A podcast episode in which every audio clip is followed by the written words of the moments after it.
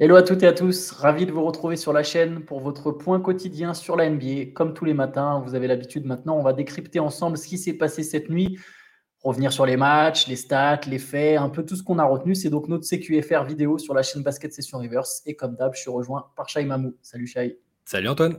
Un Shai Mamou qui doit être bien content parce que les, Grizzlies ont gagné. Donc je vous donne les scores. Hein. Les Grizzlies ont battu les Lakers 103 à 93. Ça fait un partout euh, dans cette série.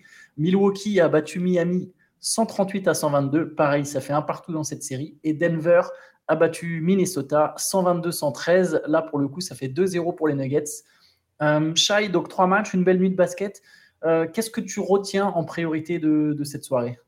Bah, Je retiens que les deux équipes qui ont joué sans leur euh, franchise player, sans leur superstar, euh, ont finalement réussi à s'en sortir alors qu'elles étaient en plus sous pression parce que Milwaukee était mené 1-0 et que par mesure de précaution, Yannis Antetokounmpo a été pas joué ce match, euh, et que Milwaukee a quand même gagné, et que, comme on pouvait là aussi s'y attendre, euh, Memphis a joué sans Jamorant. Euh, bon, c'était game time decision, mais il a, pouvait pas dribbler avec, ça, avec, sa main blessée déjà à la veille, donc ça, semblait compliqué. Ils ont quand même battu les Lakers, ils ont quand même battu les Lakers pour égaliser un partout, donc ce que, ça montre que ces deux équipes qu'on bah, finit très haut hein, dans, la, dans leurs conférences respectives et qu'elles elles vont au-delà de leur, superstar. En fait, elles sont capables de gagner des matchs. Bah, tu le martelais bien hier. Euh, je suis sûr que tu disais que tu étais sûr que les Bucks gagneraient sans Yanis. Euh, ça s'est vérifié. Moi, j'étais moins serein sur les Grizzlies sans Jamorant, mais j'estimais qu'ils avaient quand même ce qu'il fallait pour, euh, au moins égaliser, et, ça s'est produit aussi. Donc, c'est vraiment c'est les deux trucs que je retiens. C'est le truc que je retiens sur ces deux matchs-là. Et puis après, le dernier match était un peu rocambolesque, on va dire. Ouais, il y a eu une fin, euh, une fin même une deuxième mi-temps complètement de folle entre, entre Denver et, Minnesota. On, peut- on, peut peut-être commencer par ce match. C'est peut-être, c'est pas tout à fait ce que j'avais prévu, mais autant commencer par ce match parce que je l'ai trouvé, je l'ai trouvé assez intéressant. Mm. Euh, les Timberwolves étaient menés de 15 points à la mi-temps. Ça donnait l'impression qu'ils allaient encore prendre une claque. Et ils sont finalement revenus dans le troisième quart-temps. Et on a peut-être les deux, enfin on a, c'est pas peut-être, c'est sûr, on a les deux plus grosses performances de la nuit sur ce match, c'est-à-dire qu'il y a Jamal Murray qui met 40 points, Anthony Edwards qui met 41 points. Il y a eu un beau duel et les Nuggets qui ont fini par reprendre le dessus euh, dans le Money Time. J'imagine que le match t'a fait vibrer. Moi perso, j'ai bien beaucoup aimé. Alors euh, il m'a plus surpris, il m'a un peu pris de court parce que j'étais en mode. Euh, ah c'est bon, c'est plié. J'étais en mode petit, petit déj et je regarde d'un œil, tu vois, en, écrivant, en écrivant sur les autres matchs en même temps. Et quand j'ai vu qu'il commençait à revenir, euh, ouais, là, le match est devenu intéressant. Euh, c'est, à la limite, c'est Anthony Edwards qui m'a bien fait vibrer parce que je m'attendais pas à ce que. on savait qu'il avait sans lui, mais je m'attendais pas à ce qu'il prenne autant feu. Il finit avec 41 euh, points. Tu parlais des, deux gros plus grosses performances. Bah, celle d'Edwards, bah, c'est, typiquement le genre de performance qu'on attend de lui pour montrer qu'il est bien, qu'il est bien le gars qu'on attend. Et face à celle de Jamal Murray, 40 points. Que, alors hier, hier on disait qu'il ou mardi, on disait qu'il faisait, il faisait partie des joueurs aurait pu être cité dans les joueurs surcotés. Il me semble que t'avoir entendu dire ça. ça, se défend. J'ai bien tapé dans le mille. non, non, mais ça, se défend. Ça dépend comment on, interprète le truc. Mais euh, toujours. Il, avait déjà montré par le passé que bah, qu'en playoff, euh, il était capable de faire des gros trucs. Hein. Dans la bulle, il avait, il avait sorti un match à 50 points. Et, et d'ailleurs, cette espèce de duel qu'il a eu là de, de scoreur, ça m'a un peu, ça m'a un peu rappelé ce qu'il y avait eu entre Murray et Mitchell dans la bulle, euh, où ils se répondaient comme ça. Et et en tout cas, le, match était étonnamment euh, serré. Il n'aurait pas dû être aussi serré parce que Denver a, Denver a, relâché la pression, la tension, tout ça. Et c'est c'est pas c'était pas très rassurant pour, pour, la suite. Mais par contre, euh, ils ont su faire le faire le job au moment au moment venu, notamment euh, par par Jamal Murray.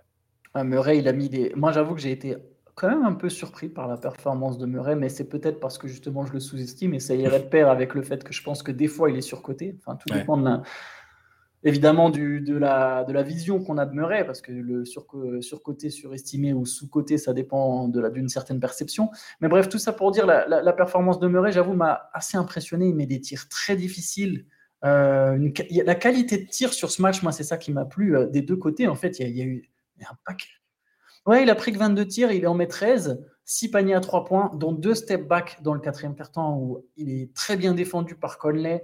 Il tape un step voilà, deux fois, il je pense les deux, c'est dans les quatre dernières minutes. Il met un step back avec euh, un trois points très pur. Michael Porter Jr. aussi, et je pense Michael Porter Jr. d'ailleurs qui a la mécanique de tir la plus pure de. Enfin, je sais qu'on a souvent dit ça de Clay Thompson, mais Michael Porter Jr., c'est incroyable quand il tire, c'est très beau à voir. Et lui aussi a été très important dans, dans, le quatrième carton. Il finit avec 16 points à 5 sur 7 au tir. Il n'a pas pris beaucoup de tirs. Par contre, euh, bah, voilà, il a mis quasiment dedans à chaque fois.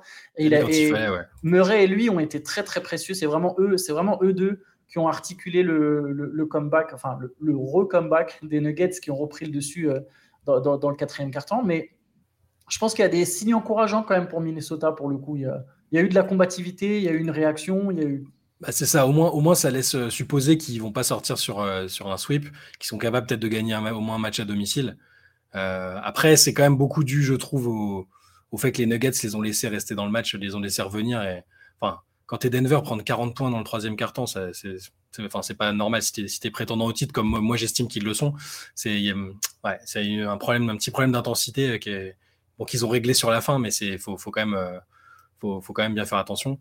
Euh, je trouve que Rudy a été pas mal dans ce match. Ouais. Euh, c'est bon, c'est des stats, mais c'est le seul joueur qui a fini avec un différentiel positif, un plus-minus positif euh, du côté des, des, Wolves. Plus 4, ouais.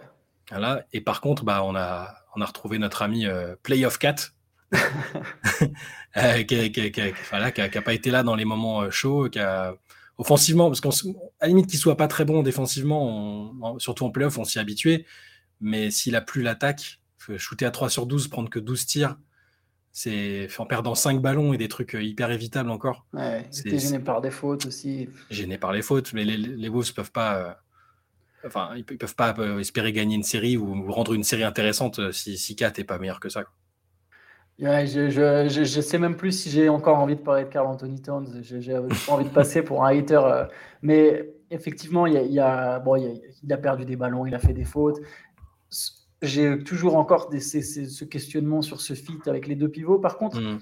je trouve que les Timberwolves ont quand même été intéressants. Je pense que leur plan n'est pas mauvais, c'est-à-dire qu'il faut essayer de limiter le plus possible, de laisser, enfin, de limiter le plus possible les situations où Nikola Jokic peut faire des passes. Mm. Euh, je pense que c'est vraiment la clé contre Denver. Il faut, faut, que tu empêches Jokic de de, de, de, trouver des situations, situations de passe. D'ailleurs, notamment un peu à, la fin, Gobert qui, a été bon, hein, il finit à 19 points, 8 rebonds, mais il y a un moment où il veut trapper sur un pick and roll, il veut trapper sur Murray. du coup, bah, Jokic, si tu laisses juste un mètre où il peut voir le jeu, vision périphérique, boum, ça donne un Oléo pour Aaron Gordon. Je pense qu'il faut vraiment essayer au maximum de, limiter ces situations-là et de forcer Murray et Porter Junior à, faire la différence parce que Murray va pas marquer toujours 40 points. Porter, euh, Porter Junior, il va pas toujours tirer à 5 sur 7. Donc bon, je pense que le plan était pas mauvais, l'état d'esprit était bon. Après voilà, il y, a quand même une équipe qui, est, qui m'a l'air beaucoup plus forte que l'autre au final. Ouais, voilà, faut juste que ce soit euh, un petit accident, euh, ce, relâchement. Euh. On sait qu'aujourd'hui en NBA, les écarts peuvent être comblés rapidement, mais voilà, moi j'attends, j'attends que les Nuggets soient plus justement se mettent pas dans ces situations-là, dans cette série, déjà, déjà dans cette série et ensuite pour le reste. Et on peut parler d'une équipe qui a joué un peu plus sérieusement pour le coup, enfin vraiment pendant quatre quarts temps, les Grizzlies, très appliqués comme d'habitude avec Tyus Jones à la baguette, donc a pris qui serait titulaire une heure avant le coup d'envoi. Euh, je sais que c'est ton gars. Je vais te laisser la parole sur Tyus Jones et sur les Grizzlies parce que c'est pas que lui. Hein. C'était vraiment un, gros travail collectif de la part de Memphis pour gagner son Morant. Même, même LeBron a dit après le match, euh, ça changeait rien. On savait qu'avec Tyus Jones titulaire, euh, l'équipe était aussi forte. Donc tu vois, il a, sans même y être invité, il a, il a tout de suite, il l'a spontanément cité. Encore une fois, c'est pas sur les stats que ces, stats, elles sont, je veux dire, elles sont honorables. 10 hein. points, 6 rebonds, 8 passes. Voilà, une seule perte de balle euh, sur 36 minutes. Voilà. Mais je les vois là, c'est dans, dans l'orchestration du jeu, je les trouve encore très très bons. Euh, euh, Memphis a remis l'agressivité défensive notamment que qu'a fait leur force aussi cette saison et, les Lakers, je les ai trouvés nettement moins inspirés et presque au bout d'un moment résignés assez rapidement. comme si, bah, c'est le cas, hein, mais comme s'ils avaient fait le plus dur en gagnant le premier match et qu'ils se laissaient il se laissait un peu, un peu l'occasion de souffler. Et on n'a pas vu un très bon Tony Davis. Il l'a reconnu aussi après.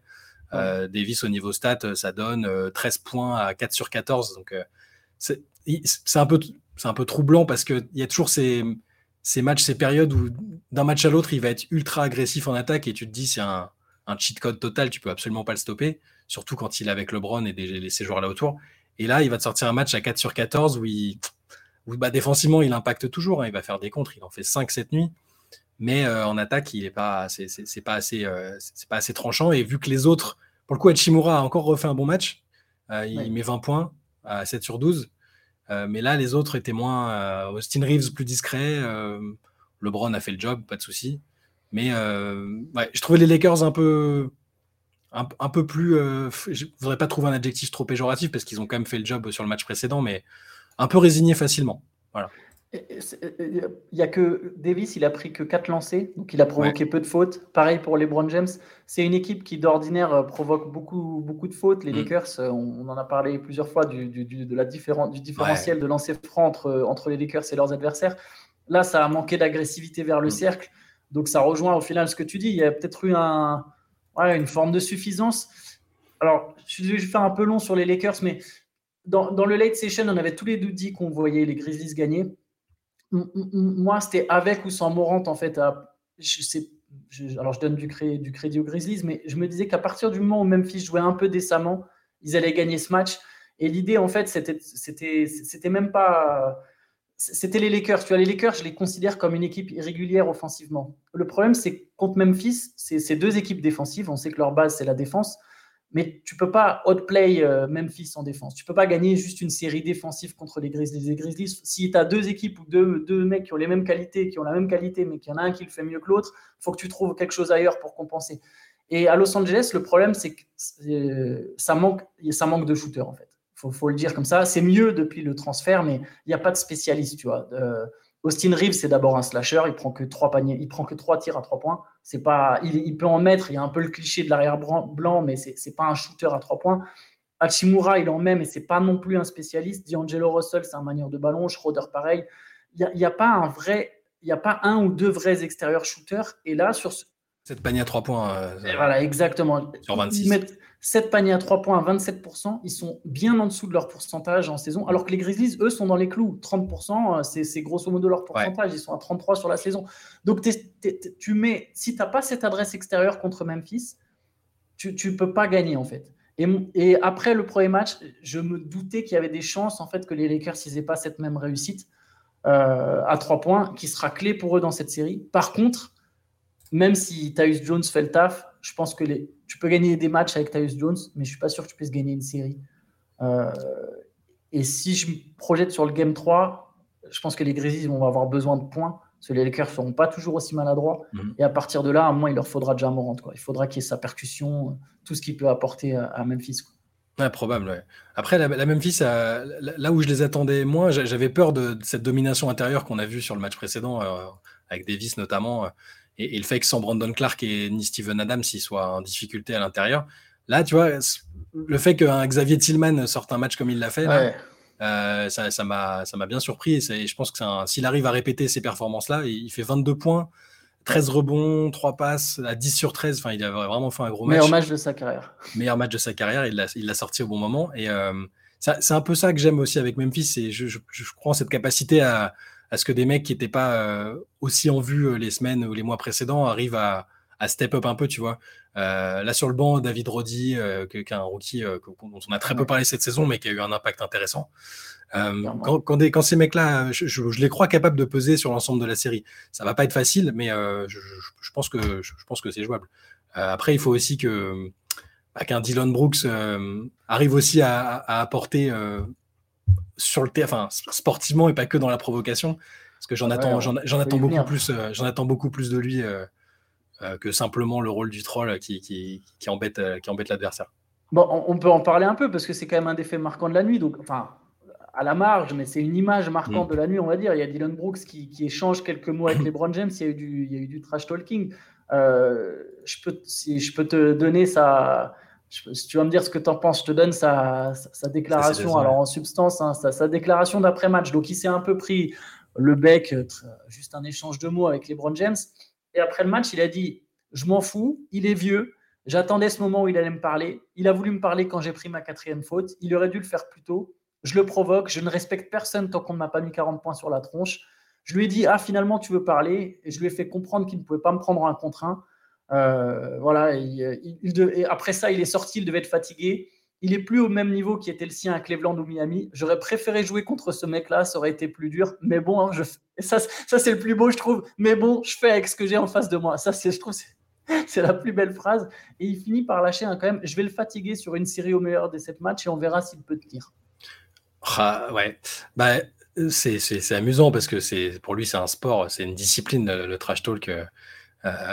C'est plus intéressant que, quand c'est un Beverly qui, pour le coup, est incapable de vraiment de peser statistiquement sur les matchs. Là, lui, tu sais que Brooks, il a, il a, quand même du talent.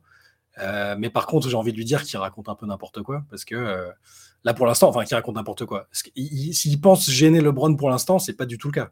Parce que quand euh, j'ai vu les stats euh, ce matin, euh, quand, quand LeBron est défendu par Dylan Brooks, quand c'est lui son défenseur principal, LeBron, depuis le début de la série, il a 12 sur 19, 28 points, 4 passes. il est même à 3 sur 7 à 3 points. Il n'a pas perdu un seul ballon quand Brooks était sur lui. Sachant qu'il fait 1 sur 8 hier. Ah, sachant qu'il fait 1 sur 8 hier. bon, pour l'instant, bah, Brooks, en tout cas, c'est ça. Tu sais, tu as, ces joueurs qui ont la confiance irrationnelle en attaque quand ils ont la balle en pensant que c'est les meilleurs joueurs du monde, comme on le disait pour, je sais plus qui l'autre jour, pour Randall, peut-être. Euh, Dylan Brooks, il se persuade qu'il gêne un mec même quand c'est pas le cas, tu vois. Euh, et, je dis ça, je dis ça alors qu'il joue, dis ça alors qu'il joue pour une équipe que j'aime bien et que et qu'en soi, je trouve que c'est un bon basketteur. Tu vois, au contraire de certains mecs qui parlent beaucoup, il est capable d'être un très très bon basketteur en plus de ça. Euh, et là, quand il reproche à LeBron, quand il lui dit ah ça y est, tu me parles, il a essayé quatre ou cinq fois d'accrocher son regard pendant le match et de se mettre de, se coller à lui. Il y a juste, enfin, LeBron a même mis du temps, hein, je trouve, avant de, avant de craquer entre guillemets de façon très relative. Euh, bon, pourquoi pas ça ouais, C'est un positionnement intéressant, euh, mais je suis pas sûr que LeBron soit la bonne personne avec laquelle, euh, avec laquelle faire ça. Ouais, moi, si j'étais lui, je me méfierais parce qu'il y aura un match où les Browns, ça, ça, va planter très, très, bah, très sévère dans sa tête, même à 38 ans. Bon, je te propose qu'on passe sur le dernier match. C'était le entre guillemets le moins intéressant, en tout cas dans son déroulé de la soirée, parce que Milwaukee a écrasé Miami. Il n'y a que 16 points d'écart à l'arrivée, mais il y en a eu 36 hein, en cours de jeu. il y a 26 points à la pause. Donc Milwaukee qui a, qui a écrasé Miami sans Giannis laissé au repos, comme tu le disais, et mm. sans Tyler Hero. Euh, je note quand même la petite performance de Victor Oladipo que tu avais annoncé. J'en profite, on flambe un peu, on se lance des fleurs. Mais c'est vrai que tu avais, avais, annoncé qu'Oladipo fallait le faire jouer. Il met 15 points. Mais ouais, Miami, on, sent que. Enfin, as là euh, Milo, Milwaukee qui a égalé un record NBA quand même. 25 paniers à 3 points marqués. Euh, je sais pas si tu as des choses à retenir en particulier de ce match, des, choses qui te, qui te marquent. Euh. Bah, euh, ouais, ils sont. L'adresse à 3 points était, était indécente. les 16 points d'écart, ils reflètent même pas, ils rendent même pas justice à la domination, à la facilité avec laquelle les Bucks ont gagné le match, parce que c'est vraiment dans le, dans le quatrième carton qu'ils se sont lâchés. Ils avaient, ils avaient un peu, ils, commençaient un peu à vider le banc. Euh, même Meyers Leonard a joué. à partir de là. Même, Même Leonard. Oui, voilà. Euh, sinon, euh, bah, je retiens que ce que tu avais dit, c'est produit, c'est-à-dire qu'ils sont capables, en tout cas pour le moment sur un match, on verra si ça se, si ça amené à se reproduire. Je, je pense pas. Je pense que Yanis va, va quand même revenir rapidement. ils sont largement capables de, de, de, tenir, faire mieux que tenir la distance sur un match, surtout contre une équipe qui, qui, a, qui, était amoindrie elle aussi. Euh, j'ai bien aimé. Euh, j'ai bien aimé le fait qu'on voit un mec comme Conoton qui n'était pas du tout apparu dans la rotation ce qui était sur le match précédent, ce qui était un peu surprenant parce que lors de la campagne pour le titre, il avait été quand même important. Euh, mais là, il fait 22 points, 22 points avec 6 paniers à 3 points en sortie de banc. Drew Holiday a été le patron sur le terrain, hein, sans, sans, aucune, sans aucune surprise. Il avait dit, justement, il avait expliqué qu'il avait, il avait discuté avec Yanis avant le match quand c'était encore incertain. Il disait Vas-y, tu peux te reposer, on, on, gère ce soir, alors qu'ils sont menés 1-0 à, domicile et qu'ils sont sous pression, bah, ils ont cette, un peu cette, euh, j'allais dire cette force du champion, même s'ils sont pas champions en titre, ils ont cette, euh, cette capacité, cette culture qui permet de, de, gérer des matchs comme ça. Je, bah, le, hit m'a semblé euh, vraiment trop juste, trop, trop juste ce soir. On n'a pas vu un, très grand Butler, un très grand Adebayo. Pareil, un peu, tu sais un peu la même vibe. après sur la fin de match. Ouais, tu sais un peu la même vibe que les Lakers. Ils sont vite résignés en se disant bon, de toute façon, on a pris un match. Euh, on, va, on, va, pas se, on va pas se mettre minable pour essayer d'en de, gagner un deuxième, quitte à perdre. Donc c'est c'est les matchs un peu, un, peu entre deux. Euh, quand une équipe a gagné à l'extérieur le premier match, elle, se relâche souvent sur le deuxième. Donc, euh, donc je retiens Oladipo, dont, dont j'espère qu'il pourra contribuer, parce que là, du coup, c'était Duncan Robinson qui était dans le 5.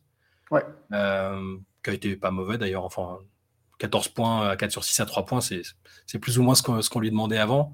Euh, j'ai trouvé le 10 points intéressant et c'est peut-être euh, peut-être lui qu'il faut, qu'il faut mettre d'entrée, à mon avis.